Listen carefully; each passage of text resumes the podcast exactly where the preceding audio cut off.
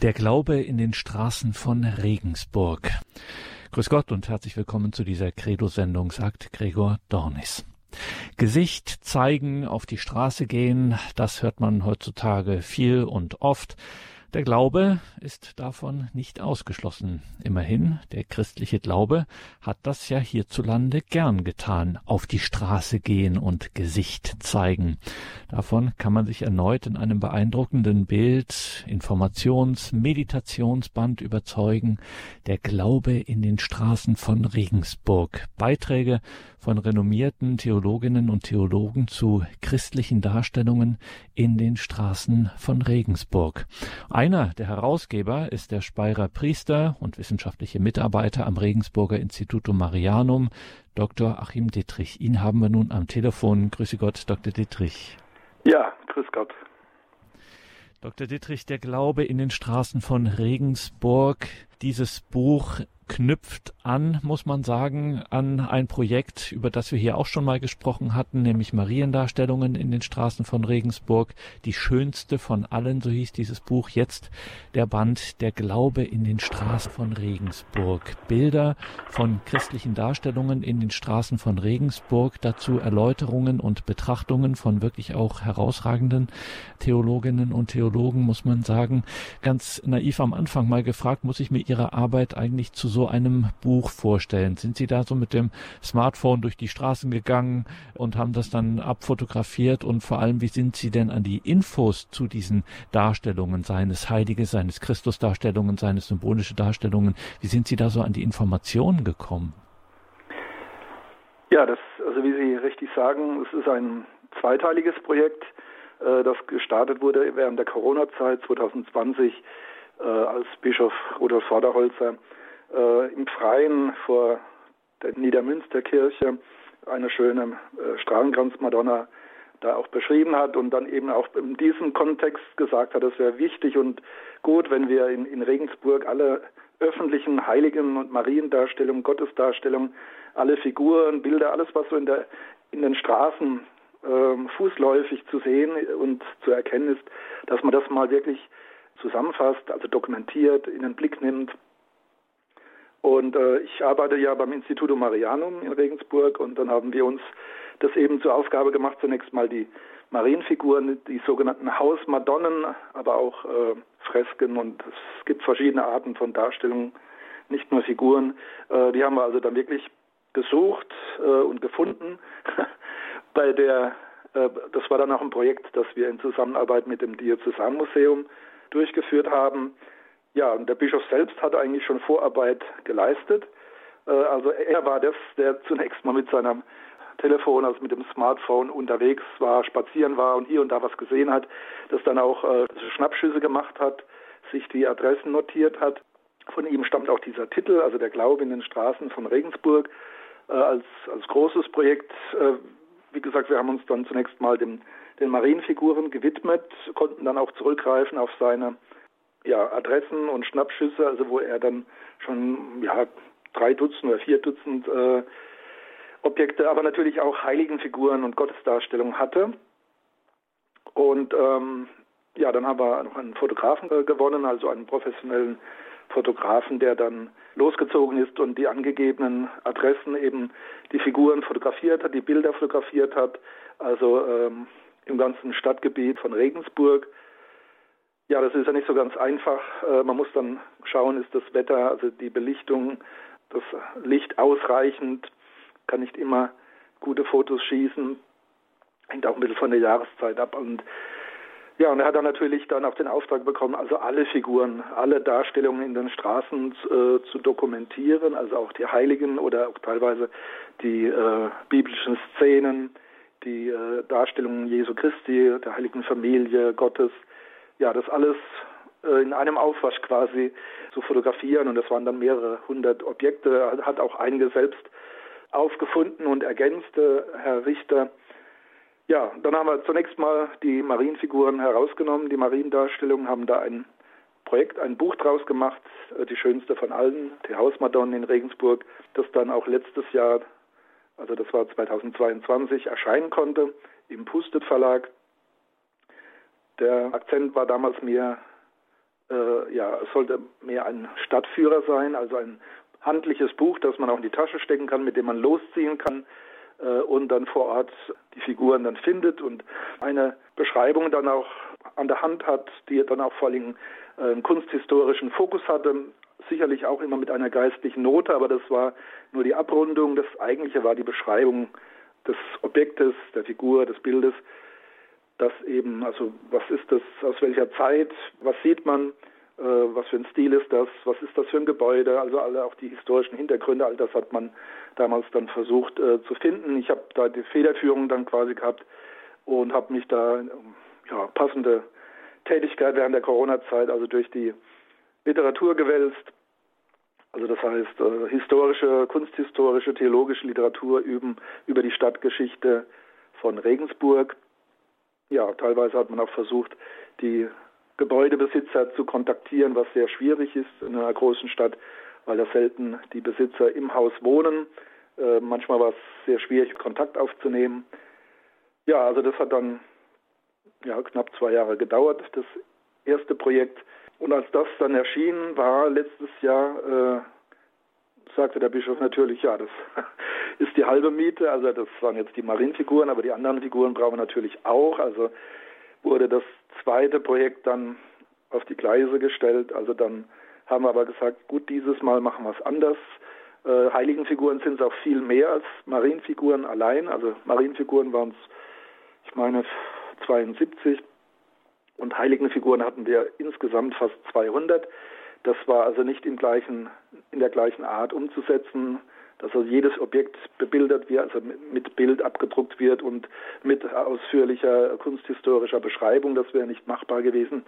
Das hätte eine langjährige, sehr umfangreiche Arbeit ergeben. Wir haben uns dann entschieden, ähm, ja, dass wir also die Heiligenfiguren, dass wir exemplarische Objekte nehmen, die dann vor allem geistlich äh, erläutern lassen von verschiedenen Autoren.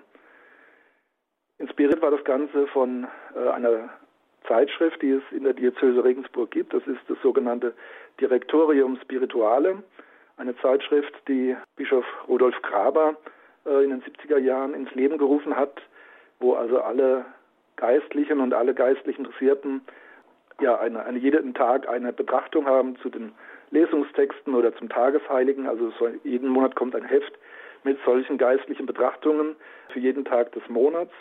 Geleitet wird das momentan als Schriftleiter vom Spiritual im Priesterseminar Matthias Effhauser. Und ihn habe ich dann auch mit ins Boot geholt, äh, dass er ja mit seinen Kenntnissen, was Autoren angeht und wie man äh, diese Texte, wie man das gliedert, wie man das macht, also er ist damit eingestiegen, zusätzlich zum Diözesanmuseum bei diesem neuen Buchprojekt eben über die Heiligen. Und dann haben wir auch gesagt, gut, jetzt diesen ursprünglichen Titel des Bischofs, der beim Marienbuch nicht ganz so treffend gewesen wäre, ein bisschen irreführend gewesen wäre, also der Glaube in den Straßen von Regensburg. Jetzt können wir den bei den Heiligen, bei allgemeinen, der allgemeinen Darstellung können wir das gut verwenden. Das haben wir dann als Titel ausgewählt. Und konnten auf vieles zurückgreifen, was eben vom ersten Buchprojekt schon da war, an Fotos, an Informationen. Und ja, dann haben wir eben 33 Objekte ausgewählt und alle anderen sind natürlich auch erwähnt, sind also mit einer kurzen Skizze im Anhang äh, dokumentiert. Und da staunt man auch als Nicht-Regensburger nicht schlecht, was sich da so alles äh, findet an Darstellungen. Dr. Achim Dittrich, Mitherausgeber des Buches Der Glaube in den Straßen von Regensburg. Mit ihm sprechen wir über diese Bucherscheinung. Äh, Dr. Dittrich, man bekommt, also jetzt auch mal technisch gesehen, ist es durch das Fotografieren gewinnt man nochmal auch einen ganz äh, besonderen Blick auf äh, Figuren, auf Darstellungen, anders als wenn man sie jetzt sozusagen auf der Straße dann äh, sieht man ist schon beeindruckt äh, davon, wenn man in dem Buch blättert, was sich da so alles äh, findet, auch die ganzen Hintergründe, was auch in den Betrachtungen der einzelnen Autorinnen und Autoren da auch dann äh, man erfährt äh, zum Hintergrund. Was bedeutet das jetzt eigentlich mal Sie als Theologen gefragt? Was bedeutet das eigentlich, wenn der Glaube sozusagen auf die Straße geht, sich so in bildlichen Darstellungen zum Ausdruck bringt? Ja, also man sollte da eben nicht dran vorbeigehen. Also der Sinn und die Absicht des Buches ist eben, die Menschen einzuladen, die verschiedenen Darstellungen in den Straßen wirklich mal mit Sinn und Verstand zu betrachten, ihnen Zeit zu schenken. Jetzt in diesem Fall haben wir äh, uns dafür entschieden, eben, dass man das als Betrachtungsbuch macht, äh, dass man zu Hause liest. Man kann es natürlich auch mit, mit in die Stadt nehmen, ist aber etwas größer, ist von, von der Art her wirklich so ein schönes Betrachtungsbuch, also größeres Format, sehr äh, große Fotos, also alles sehr großzügig im, im Schriftbild. Das ist also vorrangig gedacht für zu Hause, zu blättern, zu gucken, äh, diese geistlichen Texte zu lesen und dann natürlich aber auch in die Stadt zu gehen und nochmal nachzuschauen. Viele sagen, ja, das habe ich schon mal gesehen, aber habe mir nie die Zeit genommen. Äh, manche sagen, ich habe das noch nie gesehen, obwohl ich da schon hundertmal vorbeigelaufen bin. Vielleicht nennen wir mal ein paar Beispiele. Also das eine sind die heiligen Figuren, äh, die, die Marienfiguren. Äh, das ist ziemlich klar, da gibt es sehr viele, also über 70 Stück. Viele sind Figuren in Nischen oder unter kleinen äh, Baldachinen auf Konsolen. Äh, gibt aber auch Fassadengemälde, also so Abfresken. Und ähm, ja, aber die Heiligen sind natürlich auch präsent. Also es geht zum Beispiel los mit einer riesigen Darstellung äh, von David und Goliath in einem sehr alten Haus aus dem Spätmittelalter in einer langen äh, Passage in der Innenstadt, in der Altstadt, äh, die auch Goliathstraße heißt. Das Haus wird auch Goliath-Haus genannt. Dieses Gemälde ist schon sehr lange da, also das ist mehrere Meter hoch, also fast monumental, ähm, wo eben der kleine David äh, die Schleuder in der Hand hat und der riesige Goliath belustigt auf ihn herabschaut ganz lustig gemacht. Sein Arm lehnt dann auf äh, einem Fenstersims. Also man hat die Struktur der Fassade in, mit dem Bild sehr sinnig und auch etwas mit Humor äh, verbunden. Wir haben ein Wirtshausschild, ein altes aus äh, einer Schmiedekunstarbeit von Jona und der Wal, also wo er von einem Wal ausgespien wird. Das war also mal ein Gasthaus zum Walfisch, äh, meine ich, hat es geheißen. Das sind zum Beispiel zwei biblische Szenen, die wir haben. Dann gibt es äh, sehr häufig in der Stadt den heiligen Petrus. Äh, der Dom ist äh, Petrus geweiht und im Stadtwappen haben wir die beiden Schlüssel des Petrus. Also der Petrus kommt sehr häufig vor. Da haben wir einen sehr renommierten Autor gefunden, den früheren Bischof von Regensburg, Kardinal Gerhard Ludwig Müller. Der hat sich also auch bereit erklärt. Und das ist ja auch ein Steckenpferd von ihm. Er hat ein dickes Buch über Petrus äh, verfasst als Theologe und hat also eher die Betrachtung zu dieser Petrusfigur, die wir da abgebildet haben, hat er verfasst. Ja, dann haben wir noch neben dem heiligen Wolfgang als Diözesanpatron, äh, der häufig vorkommt, haben wir noch den heiligen Erhard, den heiligen Emmeran. Das sind also drei Bischöfe, die Patrone sind für die Diözese und entsprechend auch öfter zu sehen sind. Wer sehr oft vorkommt, ist der heilige Josef. Also man sieht äh, gerade im 19., frühen 20. Jahrhundert gehört es unter den Katholiken zum guten Ton, dass man aus seinem Haus äh, Josef und Maria würdigt. Ja, was war da die Absicht dahinter? Also man wollte signalisieren, also hier wohnen Katholiken, das ist ein katholisches Haus, aber man wollte auch natürlich einen Segen für das Haus, also die heiligen Figuren sind nicht irgendwie nur Kunstgegenstände oder, oder irgendwie Demonstrationsgegenstände, sie sind wirklich auch also geweihte Gegenstände, die einen religiösen Sinn haben. Also die Bewohner des Hauses, die Gäste des Hauses, das Haus selbst soll also vom Himmel und von den Heiligen von Gott geschützt werden. Also sind verschiedene Dimensionen, äh, die solch ein Bild, eine Figur ausdrücken. Maria und Josef äh, findet man öfters, aber auch äh, komplett als Gesamtdarstellung haben wir auch dabei. Der sogenannte Heilige Wandel, ein barockes Motiv, das aber auch im 19. Jahrhundert noch sehr beliebt war. Also man sieht dann äh, Maria und Josef schreitend und in der Mitte der Jesusknabe, also die heilige Familie, der heilige Wandel, haben wir auch ein Exemplar, das dann eben auch unsere Mitherausgeberin, die Frau Dr. Maria Baumann, äh, erläutert hat. Ja, also wir haben insgesamt 33 Objekte ausgewählt und dazu fast zu jedem Objekt einen eigenen Autor.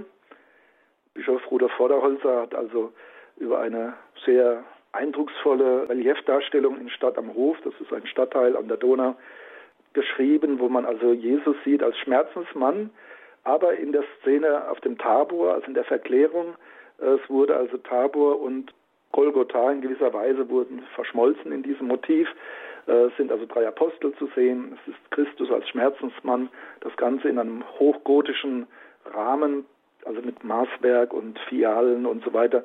Also eine sehr aufwendige, eindrucksvolle, auch theologisch sehr vielsagende Darstellung, die also Bischof Vorderholzer da äh, erläutert hat. Ja, und äh, ich selbst habe mich, also vor Dingen habe ich die, äh, also habe zwei Mariendarstellungen erläutert, Entschuldigung, eine nur. Das andere ist eine Bethlehem-Darstellung, also da ist Maria natürlich auch dabei und eine über Johannes den Täufer, eine schwierige Büste, wo man nicht so recht weiß, kunsthistorisch, was der genaue Hintergrund ist, aber es ist eindeutig Johannes der Täufer. Ja, und so gibt es diverse Heilige, die da also zu sehen sind. Äh, die heilige Katharina zum Beispiel, eine aufwendige ja, Metallfigur, die äh, erst vor wenigen Jahren äh, in Stadt am Hof auf einem Brunnen montiert wurde, als Nachbildung eines einer gotischen Holzfigur, die also uralt ist und im Museum steht, die hat man dann in Metall nachgebildet. Ja, also es hat also viele Schauwerte, dieses Buch, und ähm, wirft den Blick auf ganz verschiedene Heilige, die dann eben von den verschiedenen Autoren auch sehr unterschiedlich dargestellt werden. Die Stile sind sehr verschieden. Also der Kardinal Müller zum Beispiel ist sehr theologisch. Wir haben auch ein paar Ordensbrüder, Ordensschwestern dabei. Da hat man eine sehr, geistlichen, äh, eine sehr geistliche Betrachtung. Ja, die Mädchenrealschule wird geschildert. Also da haben wir einen, äh, einen, einen Stuck, einen Stuck-Schriftzug über der Tür der christlichen Jugend in Latein. Äh, da wird anhand von diesem Stuckbild wird also die Schule und ihr Wesen, ihr Leitbild erläutert. Eine Kunstwissenschaftlerin erläutert eine alte Pestsäule. Ja, die Stile sind sehr unterschiedlich. Wir haben einen Musikwissenschaftler dabei, der eine schön geschnitzte, einen schön geschnitzten musizierenden Engel erläutert und das auch sehr schön äh, lebensnah schildert, persönlich mit persönlicher Note. Also das ist auch ein großer Gewinn, diese vielen verschiedenen Stile und Perspektiven, die die Autoren auf die Heiligen werfen und da auch viele Brücken schlagen, eben nicht nur in die Vergangenheit, sondern auch in die Gegenwart von den Themen her. Wir haben zum Beispiel auch eine heilige Odilie, ein modernes Kunstwerk aus Metall, und zwar an einem Haus, das früher eine große Augenklinik war, also keine richtige große Klinik, aber ein komplettes Haus als für einen Augenarzt, die Villa Oculus und sehr sinnvoll die Patronin der Augenkranken, die heilige Odilie. Ja, ist ja kein altes Thema, sondern ist ja Gegenwart. Die Menschen mit ihren Gebrechen, mit ihren Krankheiten. Ja, also sehr vielfältig, blickt nicht nur in die Vergangenheit und in frühere Heiligenverehrung, sondern hat also vielfach auch heute noch eine Botschaft, Impulse für das heutige Leben. Und ich wiederhole es nicht nur, natürlich insbesondere für Regensburger, aber auch für Nicht-Regensburger eine lohnende Lektüre, sehr anregend, wie Sie schon gesagt haben, Dr. Dittrich, mit verschiedenen Perspektiven und Herangehensweisen. Wir sprechen darüber gleich weiter, über dieses neue Buch, mit herausgegeben von Dr. Achim Dittrich, Der Glaube in den Straßen von Regensburg. Nach der Musik gleich mehr.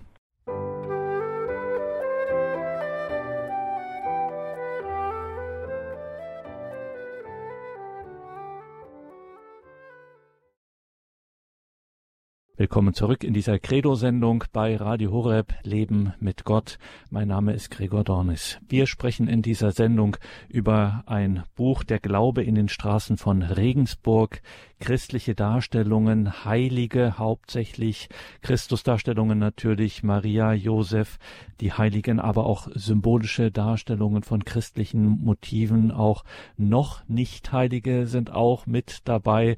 Zum Beispiel einer der, wenn es nach den Regensburgern ginge, der schon längst heilig wäre, nämlich der legendäre Bischof Wittmann aus dem 19. Jahrhundert. Vieles mehr, Dr. Dittrich, diese Darstellungen, die man durch ihr Buch Der Glaube in den Straßen von Regensburg eingeführt wird von diesen vielen auch prominenten, renommierten Autoren. Inwiefern können uns denn solche bildlichen, diese figürlichen Denkmale des Glaubens etwas für unser eigenes Glaubensleben. Das war Ihnen ja bei dem Buch ein besonderes Anliegen für mein Glaubensleben. Was können mir diese Darstellungen da geben? Ja, also es ist jetzt nicht nur gebunden an, an Regensburg. Wie gesagt, wir haben zu jedem Objekt ein wunderschönes Bild, äh, das jetzt auch völlig unabhängig von Regensburg spricht. Also eben den Heiligen oder auch Gott oder Christus, Maria, ein, äh, oder auch eine Symbolik darstellt, das Auge Gottes zum Beispiel, oder wir haben ein Stuckrelief äh, über das Priestertum. Also wo man einfach ja das Bild betrachten kann, das Thema oder die Person äh, in den Blick bekommt und zwar ganz nah. Also wirklich, das sind alles hochwertige Nahaufnahmen. Und zum Beispiel jetzt Kardinal Müller, der wirklich also über das Petrusamt nachdenkt und erläutert. Also er geht jetzt nicht sonderlich auf die Figur ein, sondern ja, präsentiert einfach, was haben wir am Petrusamt, warum ist das wichtig, wie ist die katholische Kirche äh, aufgebaut, was bedeutet Hierarchie. Also das wird natürlich nur gestreift, das ist ja kein ganzer Aufsatz, das sind jeweils zwei, drei Seiten pro Darstellung und pro Autor. Aber äh, da hat man reichen Gewinn für theologische Fragen, aber auch äh, Lebensbereiche, die eben äh, christlich aufgefangen werden, wie zum Beispiel auch die Augenkrankheiten, habe ich erwähnt, äh, oder die Musik, äh, oder wir haben den seligen Eustachius äh, Kugler, der ist also der Gründer des Krankenhauses der Barmherzigen Brüder, ist auch dabei, also das, die Caritas, das Krankenwesen, äh, das Schulwesen. Also es kommen auch sehr aktuelle und gesellschaftliche Themen äh, aus der heutigen Lebenswelt in den Blick durch die verschiedenen Autoren und ihre Art und Weise, äh, das zu erläutern. Ja, also eine große Vielfalt der Themen und der Autoren. Insgesamt auch ein, ein sehr schönes Buch, also großes Format, gebunden mit einem ganz großartigen Titelbild. Also da ist unserem Fotografen wirklich ein Meisterschuss gelungen. Es ist also eine Figur des heiligen Wolfgang, vor der gleichnamigen Kirche im Ortsteil Kunstmühl, also die Wolfgangskirche. Die Figur selbst, also von einem bedeutenden Künstler, Böhm, eine ganz starke Haltung des heiligen Bischofs Wolfgang, der eben nach oben schaut und beide Hände an die Ohren legt. Er will Gott schauen, er will Gott hören, äh, also eine ganz starke Figur, und mit der Rosette der Kirche unscharf im Hintergrund, ein Baum rechts. Also ein ganz starkes Bild, das jetzt auch sehr schön passt zum gerade begonnenen Wolfgangsjahr. Also die Diözese Regensburg begeht den 1100. Geburtstag des Heiligen. Das hat jetzt begonnen. 2024 ist das eigentliche Geburtsjahr, das man vermutet für Wolfgang, der ja in Schwabe war, also in Lauingen, Fullingen auf die Welt gekommen ist. Ja, also 2024 ist 924 ist sein Geburtsjahr und jetzt haben wir 1100-jähriges Jubiläum und da passt das Buch jetzt auch ganz gut dazu. Also öffnet aber den Blick eben auch für die große Schar der Heiligen und der Themen, die durch heilige Menschen ähm, ja christlich beleuchtet werden. Und jetzt haben Sie, Dr. Dittrich, eingangs schon gesagt, es sind über 100 Darstellungen, die da in Frage gekommen wären.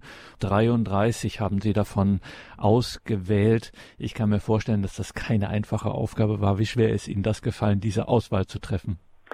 Ja, also da, das war ja Teamarbeit. Da war natürlich auch der Verlag mitbeteiligt, also der Schnell und Steiner Verlag. Äh, da haben wir auch geguckt, was, wo haben wir wirklich gute Fotos, die also eben auch im Detail in der Beleuchtung perfekt sind, sind eigentlich alle Bilder mehr oder weniger gut, aber es gibt halt ja, es gibt halt manchmal so Glückstreffer, wo man einfach, wo alles stimmt, die Beleuchtung stimmt, die Perspektive stimmt, der Winkel und äh, ja, ist auch eine Kunst. Also Fotografieren ist, ist nicht einfach nur ein Handwerk, sondern ist auch eine gewisse Kunst und lebt auch ein wenig vom, vom Kairos, vom Moment, dass ich einfach eine tolle, einen tollen Moment erwische, wo das Bild, das Objekt sich in seiner äh, in einer guten Weise präsentiert, wie gesagt, auch vom Tageslicht her, von der Jahreszeit. Also das war ein Kriterium. Natürlich haben wir jeweils gute Bilder. Dann wollten wir natürlich einen repräsentativen Überblick geben. Was sind zum Beispiel jetzt die häufigsten Figuren? Äh, war klar natürlich, dass jetzt ein heiliger Josef oder ein heiliger Petrus dabei sein muss. Äh, nicht nur, weil die theologisch wichtig sind, äh, sondern eben auch häufig vorkommen. Äh, Maria ist, glaube ich, dreimal dabei. Äh, ja, die wird also auch wieder aufgegriffen. Die haben wir jetzt nicht völlig ausgespart, weil sie in diesem Bogen jetzt äh, nicht fehlen sollte. Die größere Arbeit war dann die, die Autoren dazu zu finden. Also wir haben Autoren angesprochen, Frauen und Männer, die in Regensburg wohnen oder mit Regensburg zu tun haben. Also Kardinal Müller zum Beispiel lebt ja jetzt in Rom, aber äh, alle, die das braucht da irgendeinen Bezug zu Regensburg.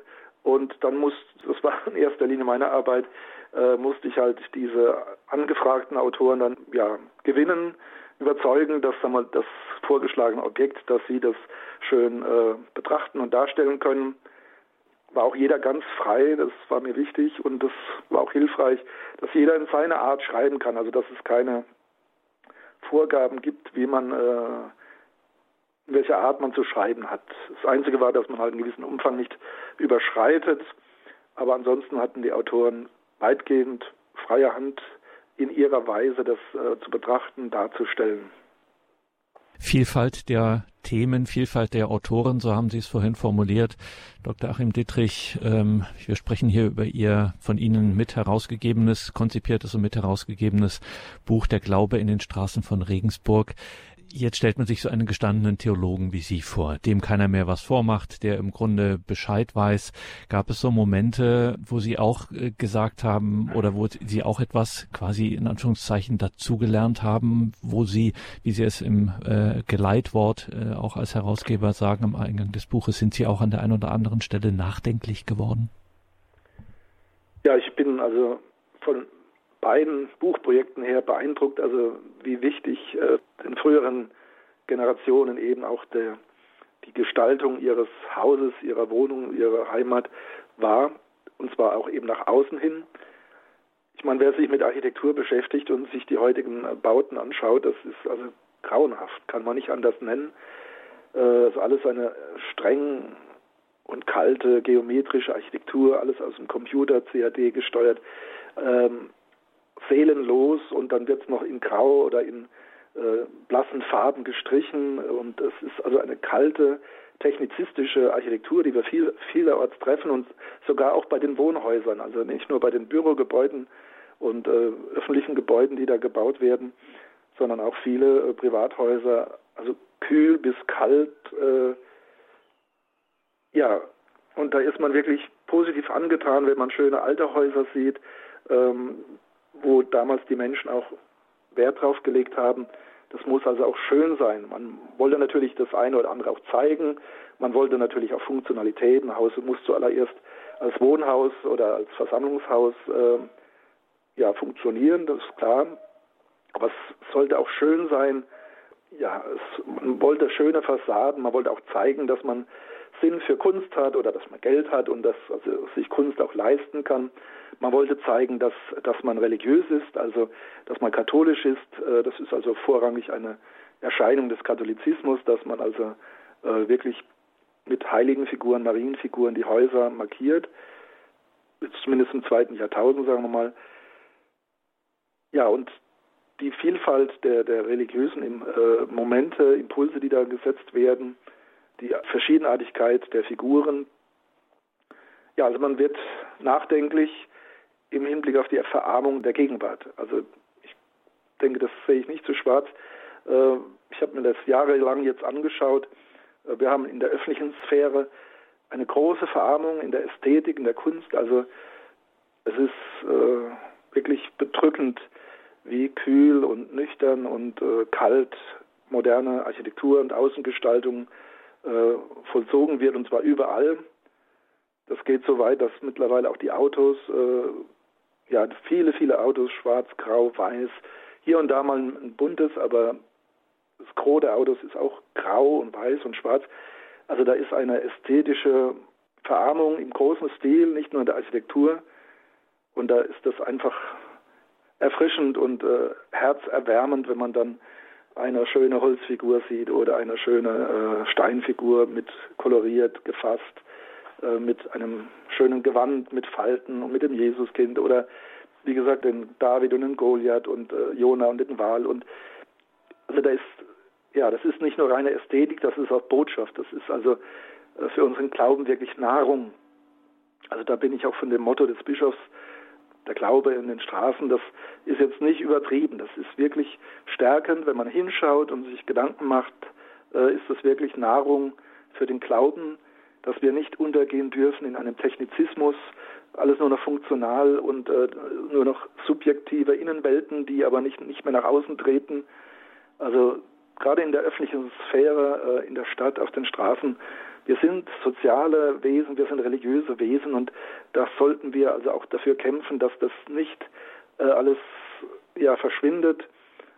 Und deswegen auch sind diese beiden Bücher, ist jetzt dieses aktuelle Buch auch äh, ein, ein Moment dieser Bemühung, ja, das Religiöse, das Soziale in der Öffentlichkeit, das Menschliche in der Öffentlichkeit äh, in den Blick zu rücken und dafür zu werben, es äh, aufzuwerten. Der Glaube in den Straßen von Regensburg. 33 religiöse Bildwerke Jesu Christi und der Heiligen. Ein Buch mit herausgegeben von Achim Dittrich, mit dem wir hier im Gespräch sind. Ja, und äh, diese Bilder stellenweise, also man ist wirklich erstaunt, der Moderator muss das selber zugeben, äh, Dr. Dittrich, äh, da schon immer wieder auch äh, das Buch aufzuschlagen und dann äh, sich etwas so, ein paar Favoriten hat man dann doch. Also bei mir wäre es zum Beispiel der von Ihnen schon erwähnte Darstellung Johannes des Täufers, äh, also eine ganz bemerkenswerte Darstellung, aber eben auch äh, neuere Sachen gibt es auch aus den 90er Jahren, die Darstellung, Sie haben es auch schon erwähnt, Seliger Eustachius Kugler oder auch die Wegsäule, der heilige Wolfgang und vieles mehr. Wie ist das denn bei Ihnen? Haben Sie äh, bestimmte Favoriten unter den Darstellungen? Also ich habe sie alle irgendwie ins Herz geschlossen und es war gar nicht so einfach, dann halt äh, auch der Auswahl zu treffen und manche wegzulassen. Also wenn halt das Foto nicht so perfekt war, dann war es relativ einfach, dann musste man auf ein Bild verzichten. Aber ähm, ich habe sie eigentlich irgendwie alle ins, ins Herz geschlossen, besonders natürlich die, äh, die ich selbst kommentiert habe oder die ich halt schon vom Marienband her kenne. Also das, das würde mir jetzt sehr schwer fallen, absoluten Favoriten zu sagen. Sind auch alle so toll präsentiert, also durch die großen Formate. Äh, das ist viel stärker als jetzt in der Stadt selbst, wo man immer dann äh, doch einige Meter entfernt ist und äh, gar nicht so in Ruhe schauen kann. Ja, nee, also ich kann, ich kann keinen Favoriten benennen. Also es hat jede Darstellung, jedes Objekt hat seinen eigenen Reiz, seine eigene Schönheit, seine eigene, Botschaft. Also sind alle wichtig und schön.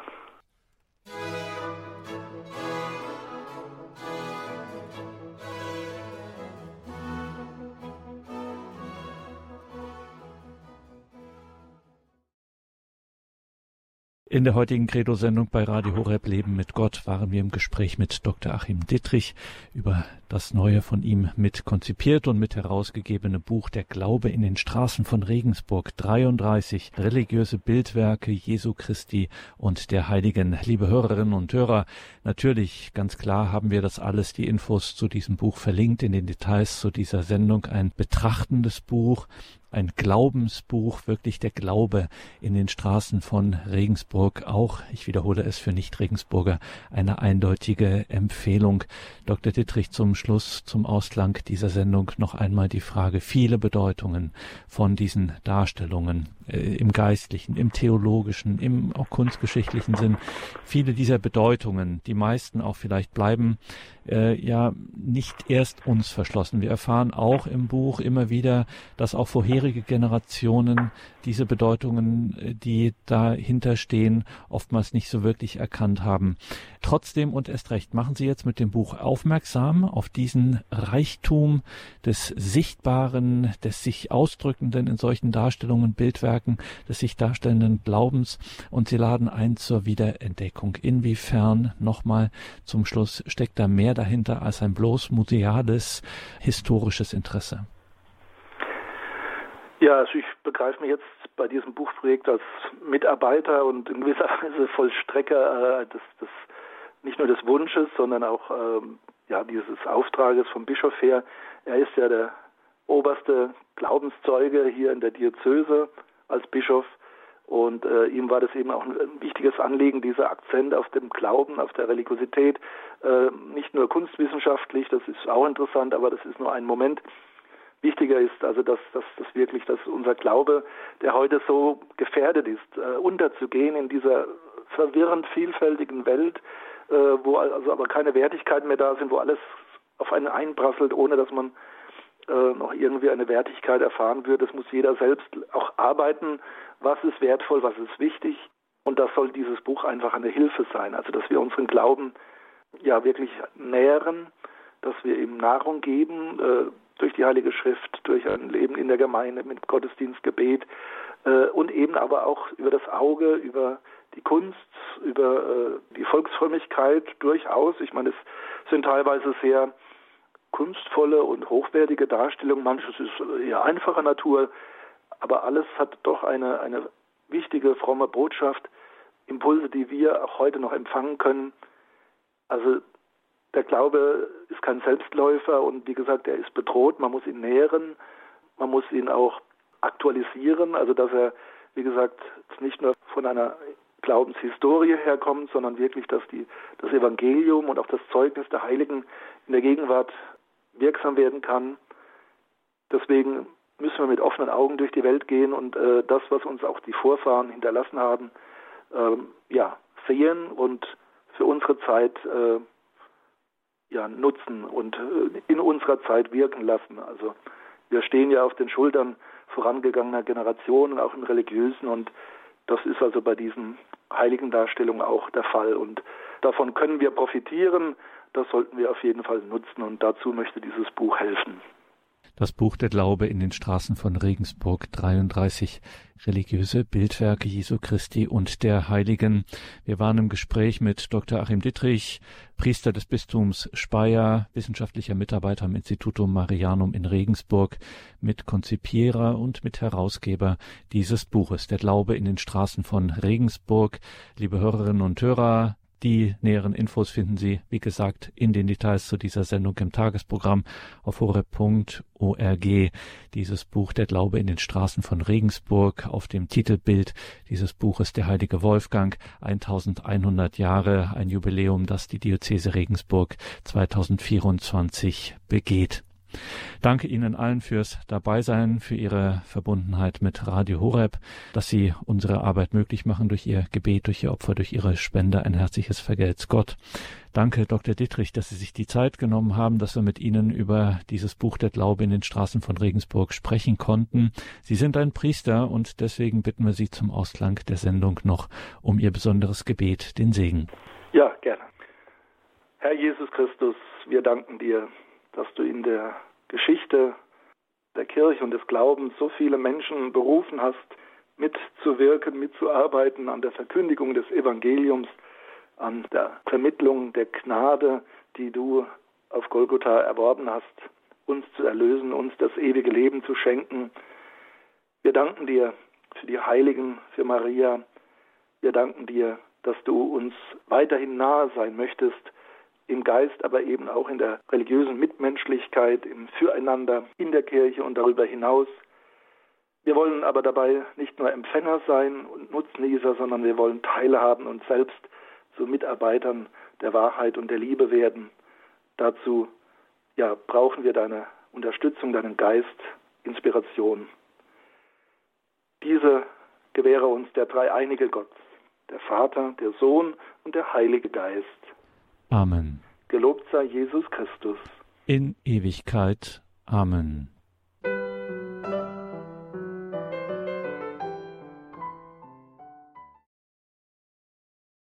Und damit willkommen zurück in dieser Credo-Sendung bei Radio Horeb, Ihrer christlichen Stimme in Deutschland.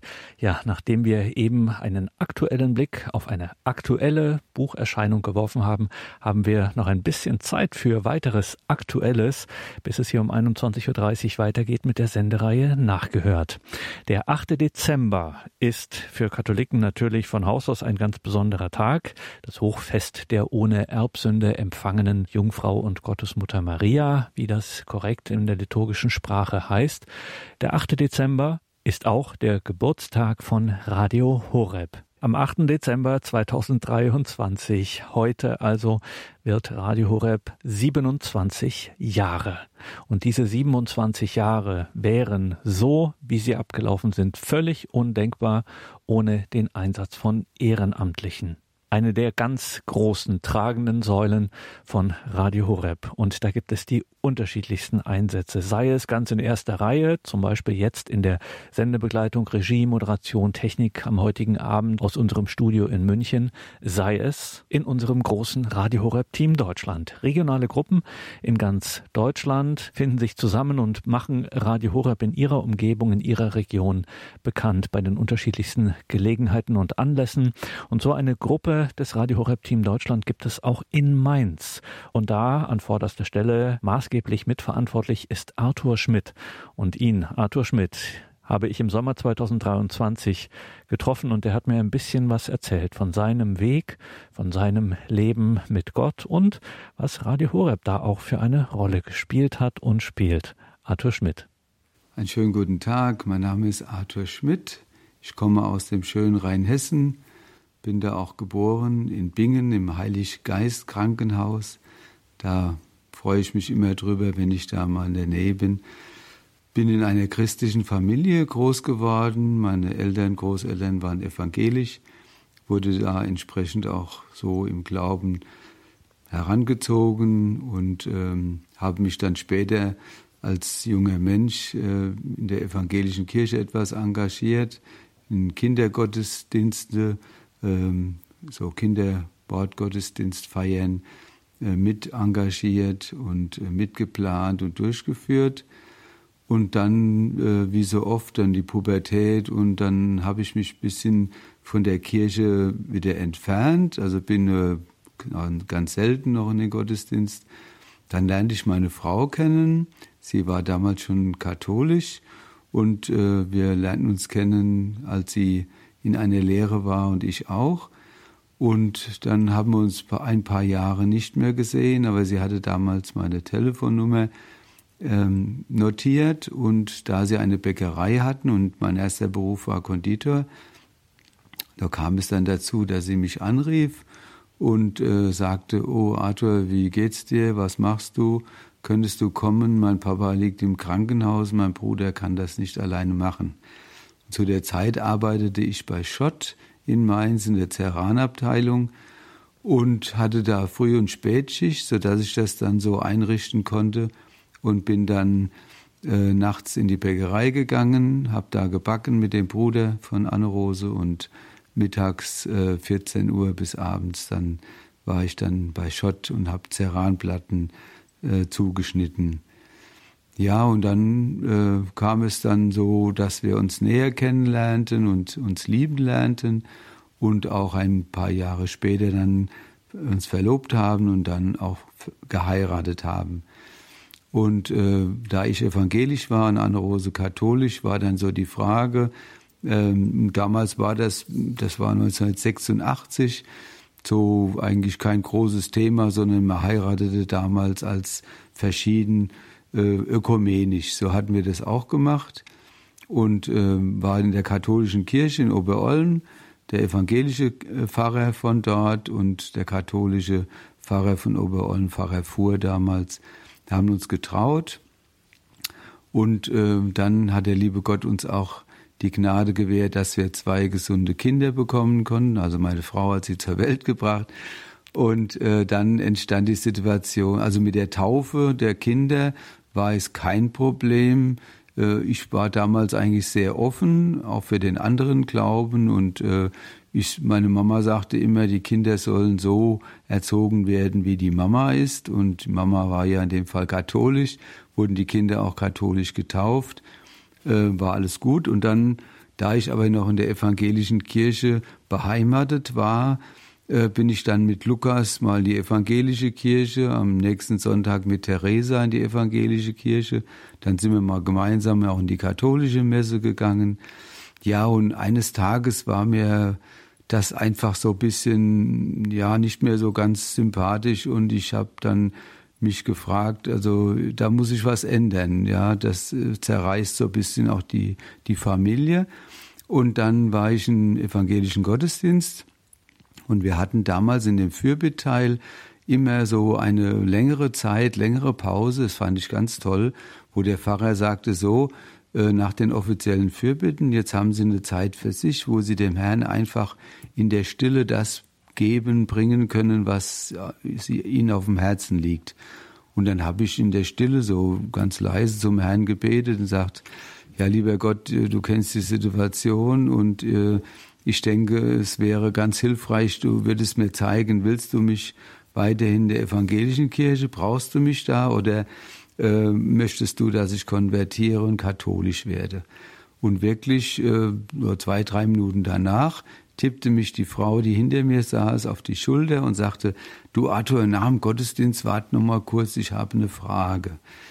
Ja, und dann fragte sie mich danach, du Arthur, es ist jemand verstorben aus dem Kirchenvorstand, möchtest du nicht nachrücken? Du bist ja oft im Gottesdienst und so weiter. Dann sagte ich, oh, habe ich ihr erzählt, mein Gebetsanliegen und so. Und da war sie ganz überrascht Und so kam ich dann zur nächsten Sitzung und wurde dann auch von dem Gremium äh, in den Kirchenvorstand hineingewählt. Und dann habe ich da meine Arbeit getan und bin aber auch trotzdem ab und zu noch in die katholische Messe gegangen und habe dann halt festgestellt, dass mein, meine Wurzeln eher in der katholischen Kirche sind, zumal äh, ich auch nie ein Problem hatte, weder mit dem Papst noch mit der Mutter Gottes, also Maria, die an der evangelischen Kirche leider nicht so verehrt wird. Und ich habe das immer so ein bisschen bedauert. Und auch mit dem Abendmahl, das gab es nur ganz selten und so, nur gab es so einige Punkte. Und ich habe dann festgestellt, dass äh, mein richtiger, tiefer Glaube doch dem der katholischen Kirche entspricht. Und somit habe ich dann mein Engagement aufgegeben, habe mich verabschiedet im Kirchenvorstand nach knapp drei Jahren und bin dann zum Pfarrer Fuhr, habe Glaubensgespräche geführt und konvertiert zum, äh, zum Katholiken, ja, zur katholischen Kirche hin. Ja, und dann habe ich das auch gelebt. Äh, dann hatten wir auf dem Herzen, dass wir gerne anbeten möchten, weil wir mitbekamen von der charismatischen Erneuerung und auch von anderen äh, Gemeinden und aus den USA und so weiter, wie wichtig doch die Anbetung ist. Und dann haben wir begonnen, mit dem Pfarrer gesprochen, erst nur vom Tabernakel, später wurde uns erlaubt, auch so anzubeten vor dem ausgesetzten Herrn, was wir ja gerne gemacht haben und es kamen leider wenige dazu. So haben wir dann noch einen Gebetskreis gegründet. Wir hatten vorher schon einen charismatischen Gebetskreis, äh, viele, viele Jahre, den wir auch weiterhin noch pflegen, jetzt schon über 30 Jahre pflegen und da uns so alle sechs, acht Wochen treffen. Und äh, dazu haben wir auch einen ökumenischen Gebetskreis gegründet, wo wir uns einmal die Woche in Oberollen privat getroffen haben.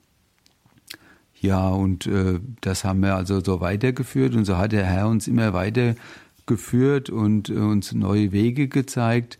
Und mein Anliegen war es immer sehr stark, ich wollte gerne so ein Leben ora et labora leben. Also das heißt, arbeiten und äh, beten so ein bisschen im Einklang, weil im Alltag das Gebet und so weiter doch zu kurz kommt.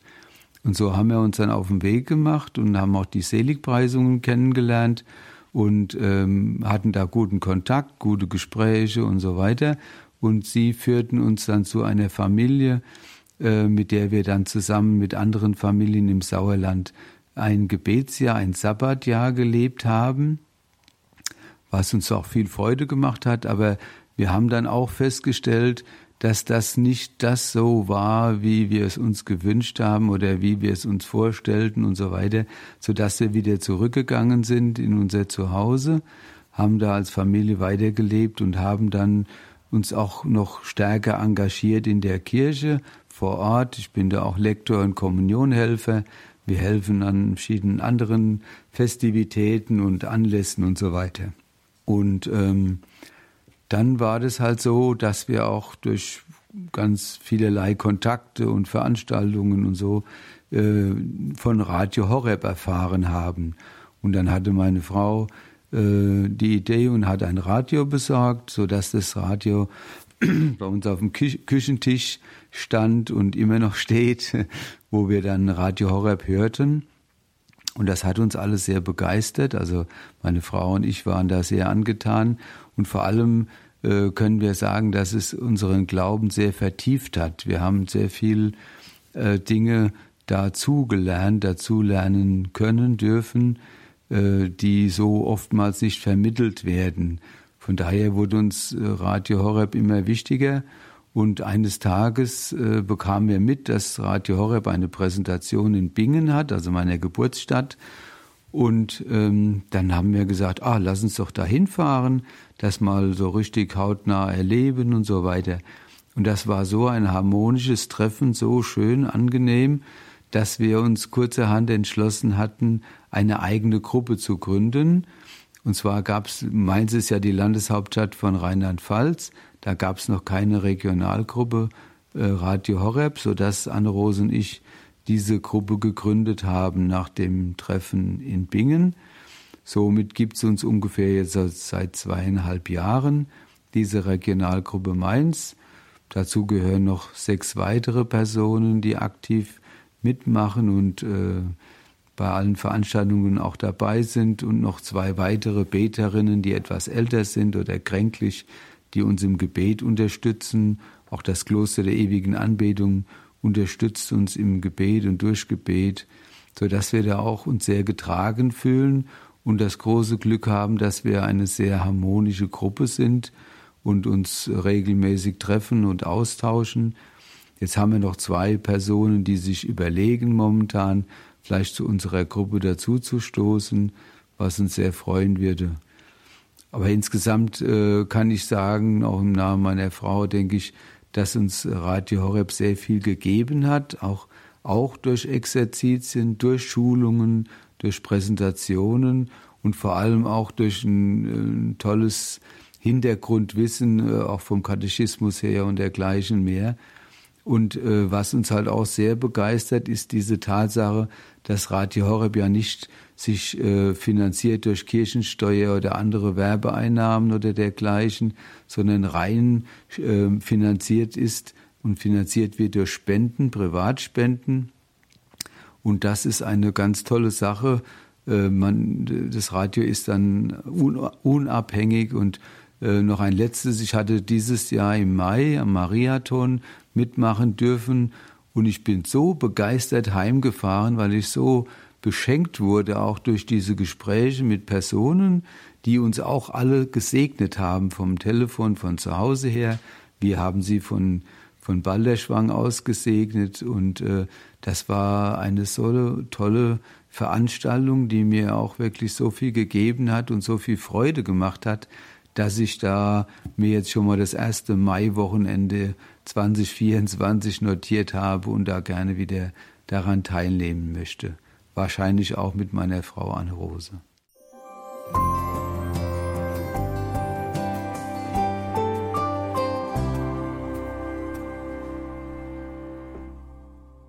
Ein Zeugnis von Arthur Schmidt von der Regionalgruppe Mainz des Radio Horeb Team Deutschland. Liebe Hörerinnen und Hörer, schauen Sie auf horeb.org unseren Webauftritt, informieren Sie sich über unsere Sendungen, teilen Sie unsere Beiträge in den sozialen Netzwerken, liken Sie unsere Beiträge, abonnieren Sie unseren YouTube-Kanal, machen Sie Menschen auf Radio Horeb aufmerksam und helfen Sie somit, das Wort Gottes, das Evangelium zu verbreiten.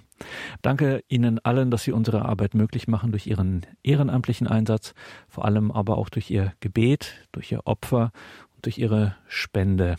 Gerade in diesen Tagen weisen wir darauf auf diese Tradition hin des Weihrauchs, der Myrrhe und des Goldes, das Gebet, das Opfer, die Spende. Ohne das gäbe es Radio Horeb nicht, gäbe es diese Radiogemeinschaft, diese Gebetsgemeinschaft nicht. Vergelt's Gott allen, die sich daran beteiligen. Mein Name ist Gregor Dornis. Ich wünsche Ihnen einen gesegneten Abend und eine behütete Nacht.